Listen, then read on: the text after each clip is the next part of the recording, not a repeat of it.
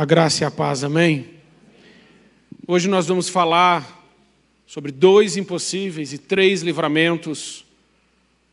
E, para tanto, vamos ler o Salmo 116, versículo 1 ao versículo 9. Não sei se você já leu esse salmo. Às vezes, quando nós lemos o salmo, a gente pensa, tão simples, aquilo é tão rápido, a gente lê nove versículos do Salmo, tão rápido. Mas em, em que contexto esse salmo foi escrito? O que estava acontecendo com a vida de quem escreveu, quando escreveu? Então eu quero que você preste atenção na leitura e procure imaginar o que estava passando essa pessoa que escreveu esse salmo. Salmo diz assim, do versículo 1 ao 9: Amo ao Senhor, porque Ele ouviu a minha voz e a minha súplica, porque inclinou a mim os seus ouvidos, portanto, o invocarei enquanto viver. Os cordéis da morte me cercaram, e angústias do inferno se apoderaram de mim. Encontrei aperto e tristeza. Então invoquei o nome do Senhor, dizendo: Ó Senhor, livra minha alma. Piedoso é o Senhor e justo. O nosso Deus tem misericórdia. O Senhor guarda os simples. Fui abatido, mas ele me livrou. Volta, minha alma, para o teu repouso, pois o Senhor te fez bem porque tu livraste a minha alma da morte, os meus olhos das lágrimas, os meus pés da queda. Andarei perante a face do Senhor na terra dos viventes. Amém. Irmãos, este salmo, segundo os estudiosos, foi escrito pelo rei Ezequias. Há um debate entre os estudiosos quem deveria ter escrito, quem escreveu, mas há um consenso entre a maioria deles. E quem escreveu este salmo foi o rei Ezequias. Ezequias era filho do rei Acás. O rei Acás foi um homem muito mau, fez o que era mal diante do Senhor. O pai do rei Ezequias, que foi o rei Acás, ele foi um assassino, um feiticeiro, um idólatra, um homem que derramou muito sangue em Jerusalém, um homem que profanou o templo de Deus, que colocou o altar pagão dentro do templo de Deus, um homem que ofereceu os seus filhos a uma entidade chamada Moloque. Acas foi um homem que fez o que era mal diante do Senhor, mas Ezequias, o seu filho, não seguiu o exemplo do seu pai, e nem o exemplo das tribos do norte, porque Ezequias é rei no sul, em Judá. Ezequias foi o homem que quebrou os ídolos, quebrou aquela serpente de bronze chamada Neustã, que eles estavam adorando. Foi o homem que lhe purificou o templo, tirando todo o sincretismo religioso que o seu pai Acás tinha colocado lá dentro. Foi o homem que santificou os obreiros para trabalhar no templo, ensinando assim a nós que a vida deve preceder o ministério. Foi o homem que abriu o templo porque o seu pai havia fechado. Foi o homem que restaurou os dízimos na casa do Senhor. Foi o homem que fez uma grande celebração da Páscoa, reunindo as famílias. Este é o rei que escreve este salmo. Mas este rei, quando escreve este salmo, ele está diante de duas ameaças insolúveis ao homem. Ele está diante de duas ameaças que o homem não pode administrar. O rei Ezequias está diante de uma ameaça externa, que se chama Império Assírio. O Império Assírio na figura de Senaqueribe, o chefe daquele exército, havia já conquistado todas as dez cidades do norte. E agora ele vem para o sul.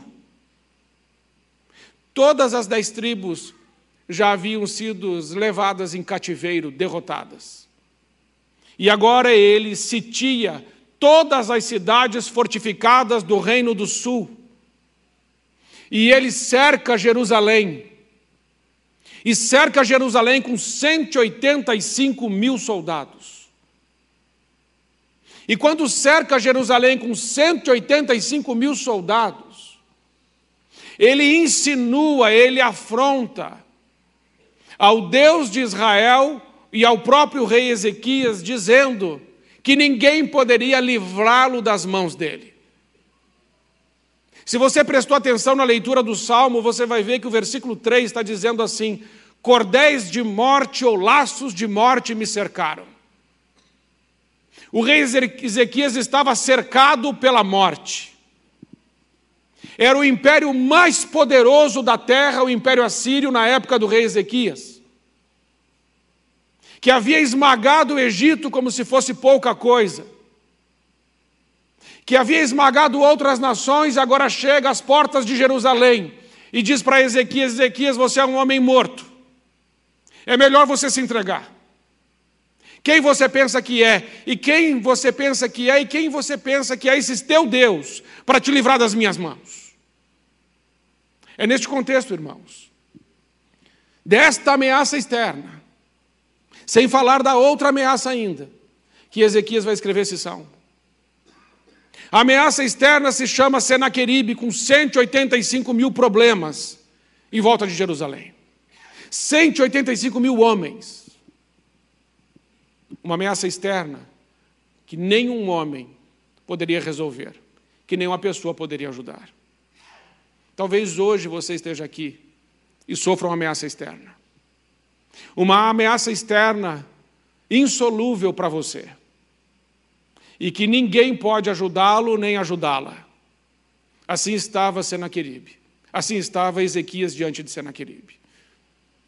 A ameaça interna é que Ezequias recebe uma notícia. E ele recebe uma notícia do profeta Isaías. Deus manda o profeta Isaías e falar com eles assim: Ezequias, a doença que você tem, você vai morrer dela. Certamente morrerás, diz o Senhor, e não viverás. Além de ter uma ameaça externa que ele não poderia resolver, agora ele tem uma doença que não pode ser curada. E Deus diz assim: põe a tua casa em ordem, porque certamente você vai morrer. E esse recado veio do próprio Deus. É nesta hora que este homem volta o rosto para a parede, porque só lhe restou a parede. E ele chora muitíssimo na presença do Senhor. E ele lembra o Senhor: Senhor, lembra-te que eu fui reto aos teus olhos. Lembra-te, Senhor, das coisas que eu fiz, do zelo. Lembra-te, Senhor, do meu coração para contigo mas não me deixa morrer. E Isaías ainda estava no pátio, e Deus fala com ele assim: Isaías, volta. E diz para ele que eu ouvi a oração dele, e que ele não vai morrer. Vou dar mais 15 anos para ele. Bom, para quem ia morrer por ali, mais 15 anos, tá bom, então, irmão, que não tinha nada. E ainda irei livrá-lo das mãos do rei assírio. É nesse contexto, irmãos, é neste contexto que sai esse salmo. Às vezes nós olhamos os salmos e pensamos assim, puxa, isso aqui deve ter sido assim rapidinho. E eu quero que você olhe comigo, se você puder, Isaías 37, para você entender um pouco melhor o contexto deste salmo e a ameaça na vida de Ezequias. Isaías 37, versículo 21, está escrito assim: Então Isaías, filho de Amós, mandou dizer a Ezequias: Assim diz o Senhor, o Deus de Israel: Visto que me pediste acerca de Senaqueribe, rei da Assíria, esta é a palavra que o Senhor falou a respeito dele. A virgem, filha de Sião, te despreza e zomba de ti.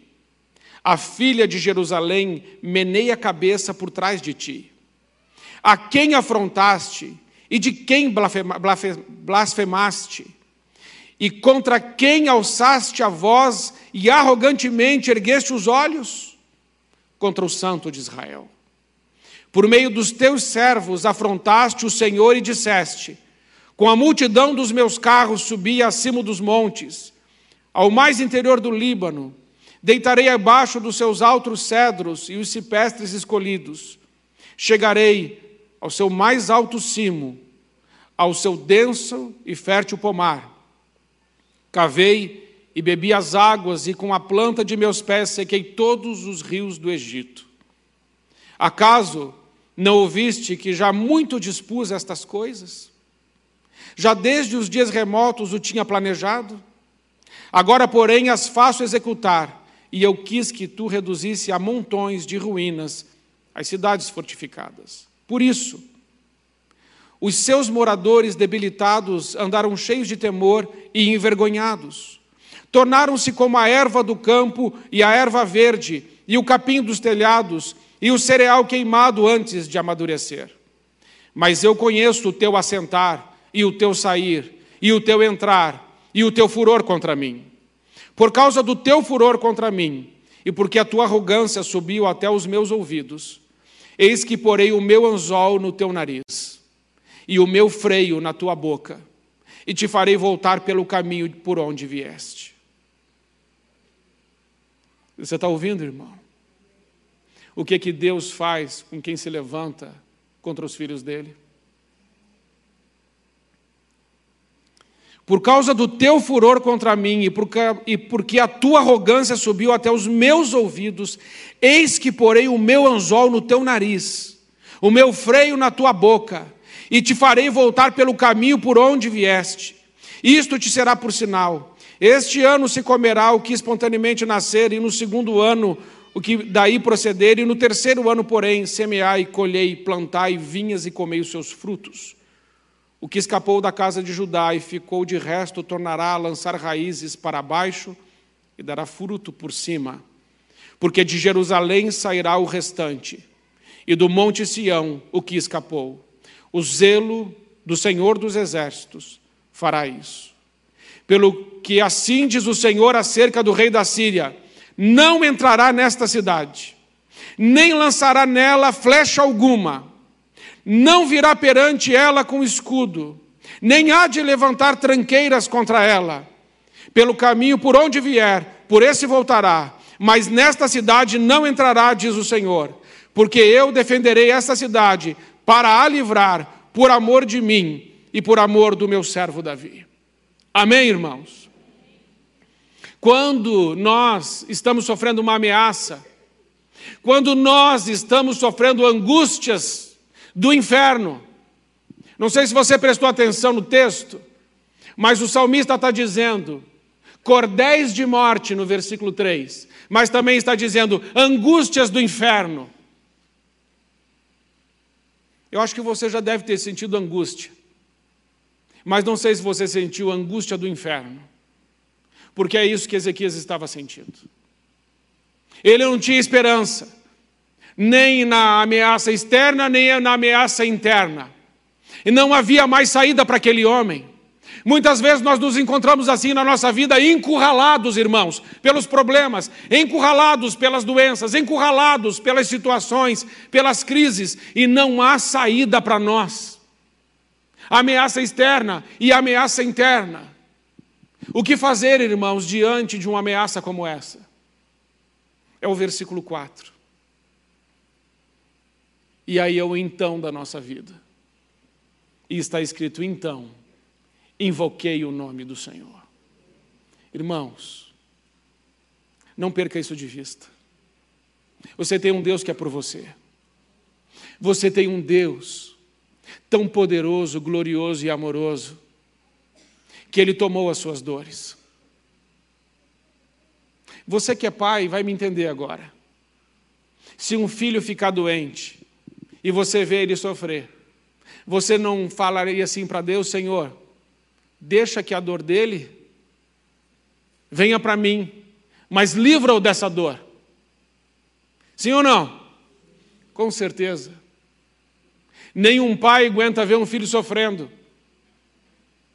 O nosso Deus não fez exatamente isso. Isaías 53. Mas Ele tomou sobre si as nossas dores, as nossas feridas, os nossos pecados, as nossas enfermidades. Você tem um Deus que te ama. Você tem um Deus que pega o rodo dele e puxa todo o problema teu para ele, se for o caso. Você tem um Deus que não esqueceu de você. Você tem um Deus que é o mesmo Deus de Ezequias, é o Deus que está aqui esta noite. O mesmo Deus que livrou Ezequias é o mesmo Deus que pode te livrar. O mesmo Deus que abençoou a vida daquele homem é o mesmo Deus que pode abençoar a sua vida. Portanto, se você está vivendo uma situação que só a presença, só a graça, só o poder de Deus pode resolver, você está no lugar certo. Porque este nosso Deus é este que põe um anzol no nariz do inimigo e leva ele de volta sem ele disparar uma só flecha. E o texto vai dizer que Deus enviou seu anjo. E o anjo do Senhor matou naquela noite 185 mil homens. E Senaqueribe foi embora. E quando chegou lá no lugar dele, ele foi assassinado, ele foi morto pelos próprios filhos. É nesse cenário, irmãos, é diante deste contexto que o salmo é escrito. E eu aprendo três coisas com Ezequias nesse salmo, que estão no versículo 8. Vá para o versículo 8. Três livramentos que Deus dá para aqueles que o buscam. O versículo 8 diz: Porque tu livraste, primeiro livramento, a minha alma da morte, porque tu livraste os meus olhos das lágrimas, segundo livramento. Porque tu livraste os meus pés da queda, terceiro livramento. Primeiro livramento, porque tu livraste a minha alma da morte. Irmãos, este é o primeiro livramento na vida de todos nós. Ezequias louva a Deus porque Deus livrou a alma dele da morte. Ezequias adora a Deus porque livrou da morte e Deus também fez isso conosco. Porque nós estávamos mortos em nossos pecados e delitos. Nós estávamos separados de Deus por causa dos nossos pecados. Porque o salário do pecado é a morte. Mas o dom gratuito de Deus é a vida eterna que está em Cristo Jesus, o nosso Senhor. Porque livraste a minha alma da morte e o apóstolo Paulo zomba da morte em 1 Coríntios 15. Onde está a morte, a tua vitória? Onde está a morte, o teu aguilhão? Vencida foi a morte no Calvário. Deixa eu te lembrar de 1 Pedro 2,9. Você é o sacerdócio real, você é o povo adquirido, você é a nação, nação santa, que foi separado das trevas para a maravilhosa luz de Deus. Deus te comprou. Hebreus capítulo 11, versículo 16 vai dizer que a nossa pátria não é essa. A nossa pátria, ela é celestial. A nossa morada não é aqui. Pedro fala que nós somos peregrinos, viajantes, forasteiros, estamos só passando por aqui. E enquanto estivermos aqui, irmãos, os nossos olhos precisam estar no céu, o nosso coração precisa estar no céu, os nossos desejos e paixões precisam estar voltados, quebrantados diante de Deus para servi-lo, adorá-lo, buscá-lo e se render na sua presença. Deus livrou a tua alma da morte. A única coisa que a morte pode fazer com aquele que crê no Filho de Deus, Jesus Cristo, é colocá-lo diante do Deus Todo-Poderoso. A morte não pode te matar de verdade a morte te coloca diante de Deus. Todo aquele que tem Cristo como seu único e suficiente Salvador tem a alma livre da morte. O seu espírito está com Deus. É por isso que está escrito: Bendito seja o Deus e Pai do nosso Senhor Jesus Cristo, que já nos abençoou com todas as bênçãos espirituais nos lugares celestiais, em Cristo Jesus. Veja que o texto diz: já nos abençoou com toda a sorte de bênçãos espirituais nos lugares celestiais. Quem tem Cristo é abençoado. Quem tem Cristo tem o Espírito Santo. Quem tem Cristo tem a vida eterna. Quem tem Cristo é luz do mundo. Quem tem Cristo é sal da terra. Bendito seja Deus que nos tirou das trevas e das cadeias do pecado para a glória de Deus. Bendito seja Deus que reduziu os nossos desejos e paixões a pó pela sua obra na cruz. A Bíblia diz que o sangue de Jesus purifica as nossas consciências de todas as obras mortas. Ezequias agradece a Deus: Senhor, muito obrigado, porque o Senhor me livrou a minha alma da morte. Segundo, Senhor, muito obrigado, porque o Senhor é o Deus que enxuga dos meus olhos toda lágrima. Obrigado, Senhor, porque o Senhor cuida de mim, da minha alma. O primeiro livramento é o livramento do espírito da salvação, mas o segundo livramento é o da alma. E aí o Salmo 42. O Salmo 42, o salmista conversa com a própria alma. Não sei se você já fez isso, de conversar com a sua própria alma, mas o Salmo 42, 5 e 6 diz: Porque está batido a minha alma e por que te perturbas dentro de mim? Espera em Deus, pois ainda o louvarei pela salvação da sua face. Ó oh, meu Deus, dentro de mim a minha alma está abatida, por isso lembro-me de ti. Espera em Deus. Salmo 42, 11. Por que está abatido a minha alma e por que te perturbas dentro de mim? Espera em Deus, pois ainda o louvarei, o qual é a salvação da minha face e o meu Deus.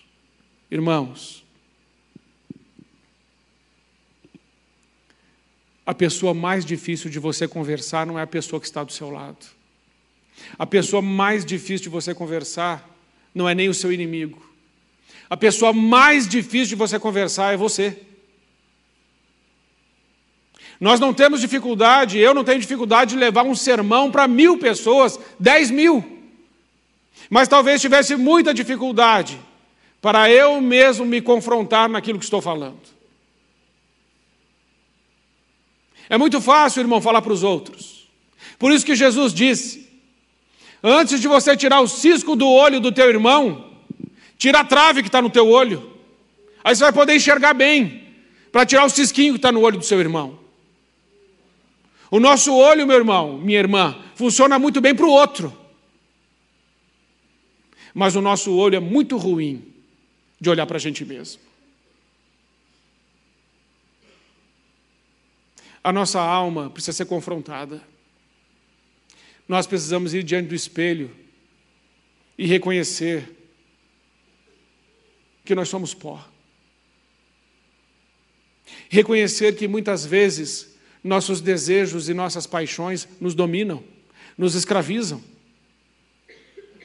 E não fazemos a vontade de Deus. E nós justificamos isso, argumentamos acerca dessas coisas e até espiritualizamos algumas.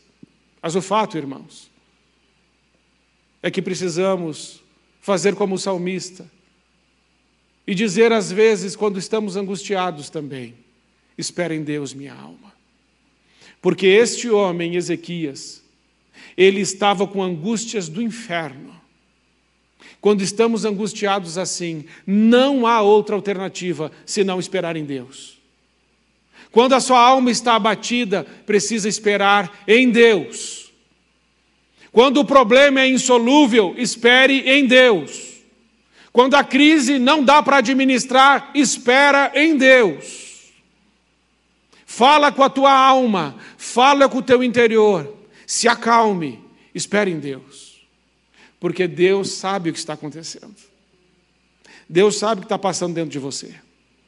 Deus conhece o seu mundo interior. Deus sabe das suas crises. Deus sabe dos seus questionamentos. E por outro lado, irmãos, muitas vezes atrás de um sorriso existe uma dor. A gente mesmo fala assim quando nos perguntam: Você está bem? O que respondemos? Tudo bem. Vai tudo bem? Tudo bem. Mas aqui dentro não está nada bem. Aqui dentro existe um vazio, aqui dentro existe uma ferida, aqui dentro existe muitas vezes uma dor, aqui dentro às vezes existe uma angústia que somente o Senhor pode pôr em ordem. Ele é o Deus que se levanta na tempestade e diz: Cala-te, vento, aquieta-te, mar. Ele é o Deus que tudo pode, a voz dele tudo acalma. O segundo livramento é o livramento de uma alma que está angustiada, é o livramento de uma dor, de um vazio existencial. A Bíblia diz, em 2 Coríntios 7,10: Porque a tristeza, segundo Deus, opera arrependimento para a salvação, da qual ninguém se arrepende, mas a tristeza do mundo opera a morte. Que tristeza você tem sentido? Existe uma tristeza que a Bíblia diz que é boa de sentir, uma tristeza na alma que é boa de sentir. É a tristeza do arrependimento. Quando você erra, você sabe que errou. Mas o que você tem feito com os seus erros, o que eu tenho feito com os meus? Quantas pessoas precisam de ouvir dos nossos lábios: Eu te amo, me perdoe? E por quanto tempo ainda iremos prorrogar isso? Terceiro ponto. Deus é o Deus que nos livra os pés da queda. É o livramento moral. A Bíblia diz em 1 Coríntios 10, 12: Pois aquele que cuida estar em pé, olhe que não caia, ou aquele que pensa estar em pé, cuidado para que não caia. A Bíblia diz em Salmo 103, 13 e 14: Assim como um pai se compadece dos seus filhos, assim o Senhor se compadece daqueles que o temem, pois ele conhece a nossa estrutura. Lembra-se de que somos pó. E 1 Pedro 5, 5 e 6 diz: Porque Deus resiste aos soberbos, mas dá graça aos humildes. Humilhai-vos, pois, debaixo da potente mão de Deus, para que ao seu tempo ele vos exalte. Irmãos, Ezequias só recebeu o livramento porque Ezequias se humilhou debaixo da potente mão de Deus. Ezequias só ganhou mais 15 anos de vida porque ele chorou muitíssimo na presença do Senhor. Ezequias só alcançou o favor de Deus, que se quebrantou. E porque ele reconheceu diante de Deus que ele não é nada. Mas ele era rei, ele era famoso, ele governava, ele tinha súditos, ele tinha status, ele tinha dinheiro.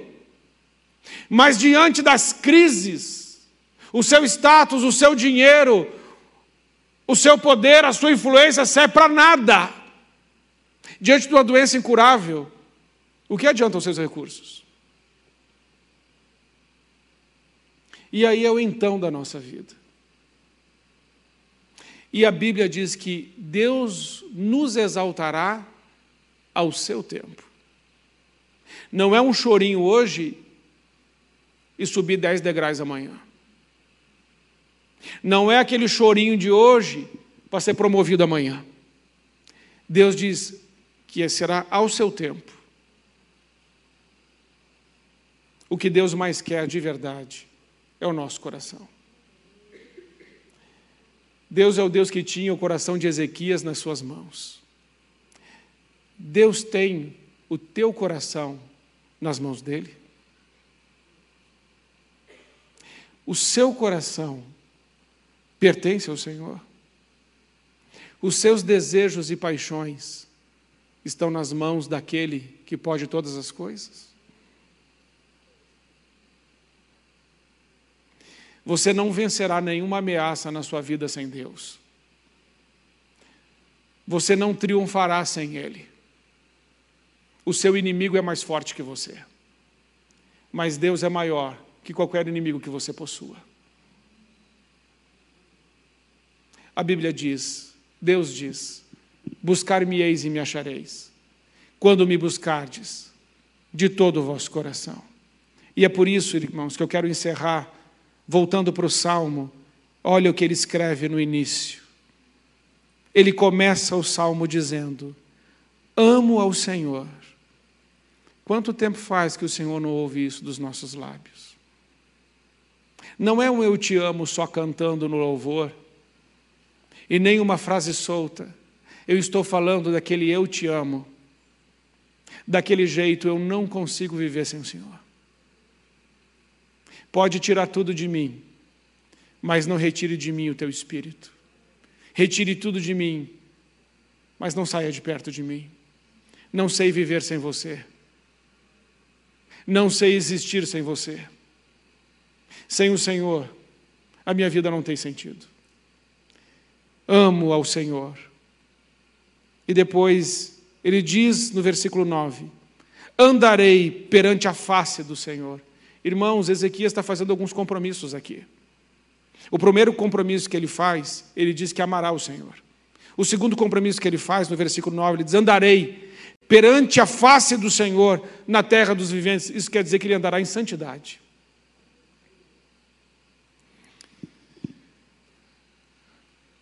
Deus, com certeza, permitiu que você viesse aqui essa noite, porque Ele quer ouvir algumas coisas de você. Mas não são compromissos que fazemos hoje e abandonamos amanhã. Algumas pessoas que conseguem algumas coisas assim, eu vou fazer um culto na minha casa. Aí faz. Depois nunca faz, faz nenhum. Nunca mais faz. Eu vou na igreja um mês sem falhar. E vem o mês, depois nunca mais vem. Andarei perante a face do Senhor enquanto eu viver. É um compromisso até o fim da vida. Deus não quer um dia seu.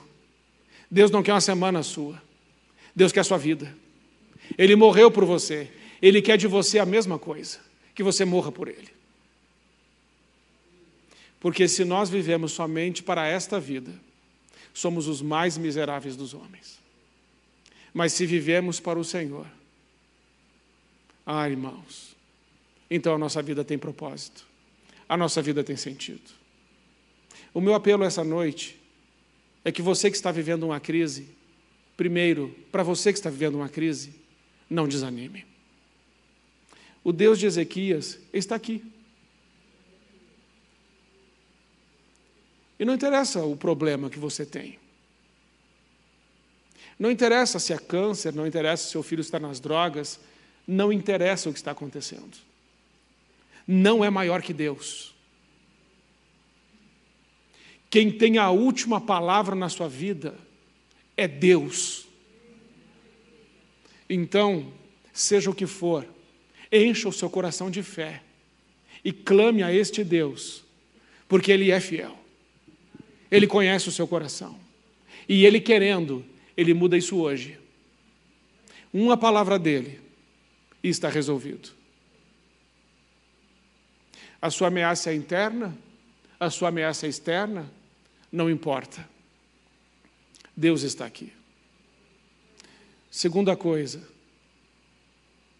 Deus te livrou da morte, mas não é só para você ir para o céu é para você viver aqui na terra cheio da presença dEle. É para você ser bênção na sua casa, na sua família. Sabe quando é que Satanás é destruído numa família? Quando o marido olha para a mulher e diz assim: mulher, eu não largo de você de jeito nenhum, vou me separar de você nunca. Nós somos uma família sólida, inabalável no Senhor. Se a gente errar, a gente pede perdão, a gente fica junto. Porque só existe filhos curados quando tem pai e mãe que se amam de verdade. Não tem curso que dê maturidade emocional para filho. É pai e mãe que se amam e vivem na presença de Deus. Os filhos são bênção.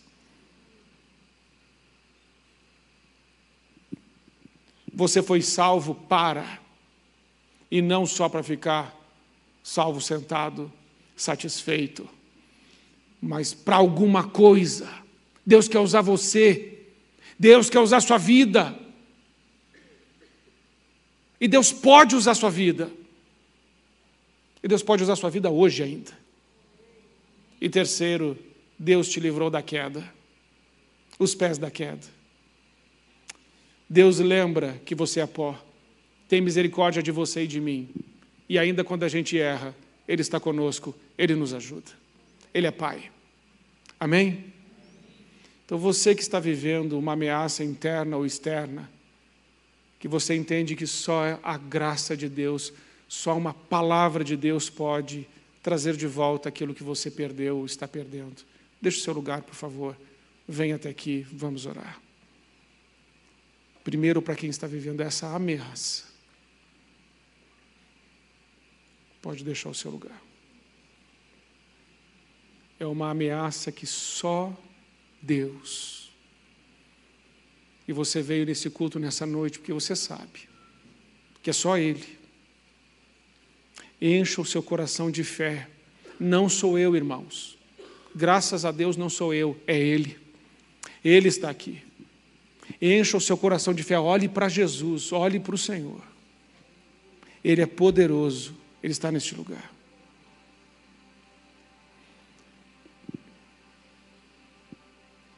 Todos vocês que estão vivendo essa crise, que só a graça de Deus, eu ainda espero, os que estão vindo, é que venham. E lembrem do versículo 4 agora, enquanto estiverem orando. O versículo 4 diz: Então invoquei o nome do Senhor, e ele ouviu o meu clamor. Invoquei o nome do Senhor, dizendo: Senhor, eu te rogo, livra-me. Invoque o nome do Senhor. Invoque o nome do Senhor. Faça como Ezequias. Invoque o nome do Senhor. Porque o Senhor está neste lugar. E ainda peço aos irmãos que considerem os três livramentos: o livramento da alma, você está salvo você que entregou a sua vida a Jesus, você vai para o céu. Deus pagou o preço para colocar você no céu. É Jesus falando em João 14: Na casa do meu pai há muitas moradas. Se não, não vos teria dito, vou preparar-vos lugar. Por que, irmãos? Ele diz assim: para que onde eu estiver, vós estejais também. Deus ama a nossa companhia. Deus quer a nossa companhia. Mas que tipo de vida temos levado diante de Deus? Que tipo de vida? Deus quer usar você para glorificar o nome dEle.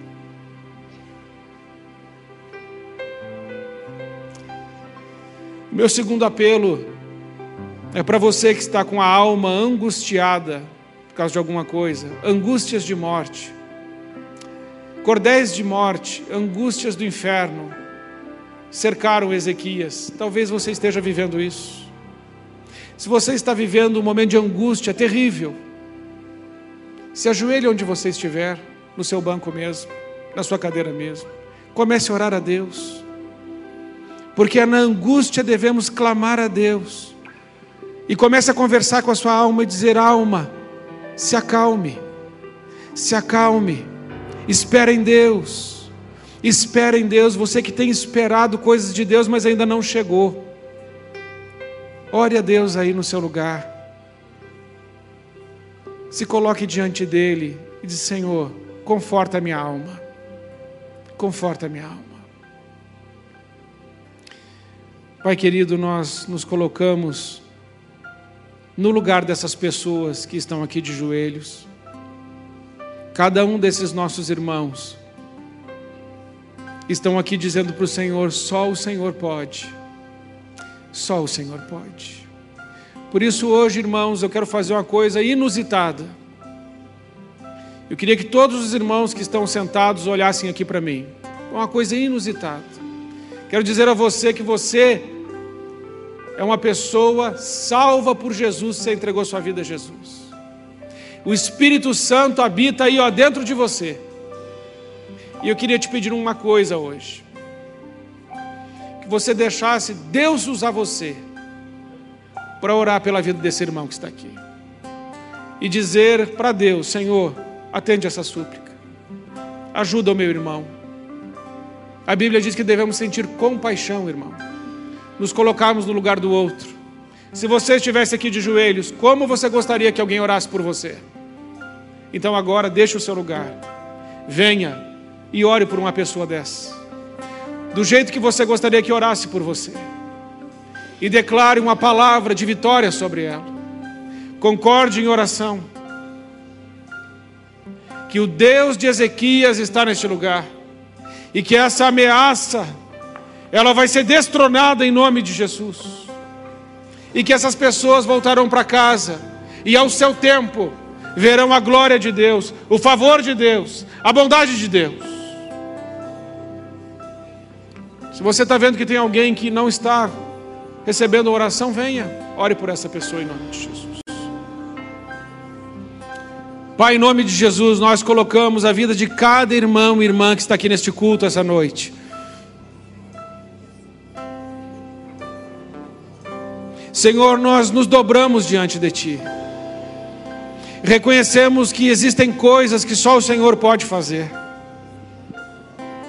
São as doenças, as ameaças externas, internas. Tudo que o teu filho Ezequias enfrentou. Hoje enfrentamos, Senhor, de forma diferente os mesmos problemas. Mas sabemos que o Senhor é o mesmo ontem, hoje e será eternamente. Por isso clamamos no nome de Jesus, Pai, em nome de Jesus, socorre-nos, Senhor. E agora, pelo sangue de Jesus, nós entramos nos santos dos santos e pedimos socorro a Jesus, socorro ao Senhor, socorre-nos, Senhor. Ajuda-nos no momento de dificuldade, ajuda-nos no momento da dor, ajuda, Senhor, no momento de desespero.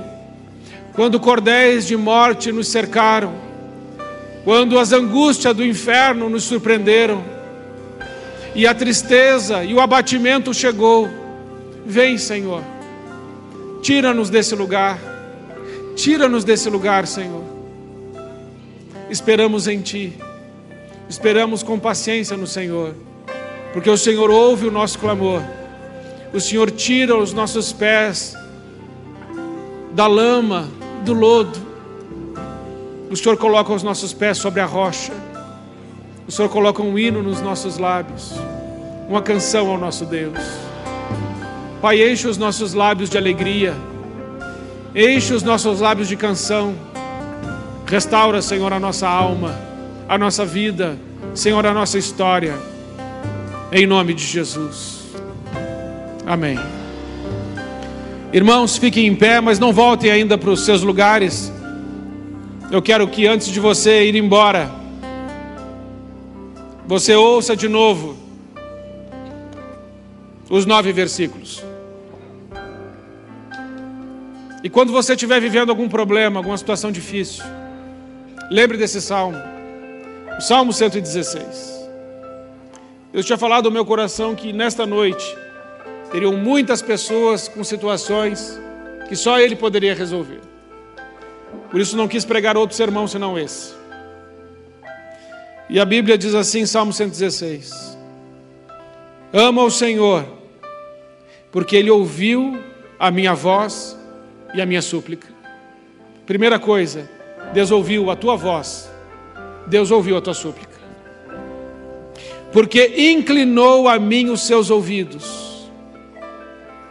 Portanto, o invocarei enquanto viver. Os cordéis da morte me cercaram, e angústias do inferno se apoderaram de mim. Encontrei aperto e tristeza. Então, invoquei o nome do Senhor, dizendo: Ó Senhor, livra minha alma. Poderoso é o Senhor e justo, o nosso Deus tem misericórdia.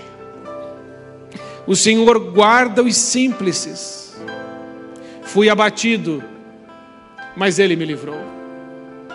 Irmão, sabe o que é estar abatido? Estar abatido é estar sem capacidade nenhuma de reagir. É quando você não tem força nem para levantar a mão.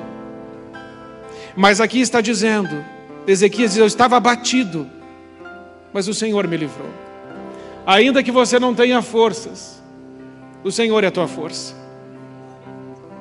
Volta minha alma para o teu repouso, pois o Senhor te faz bem.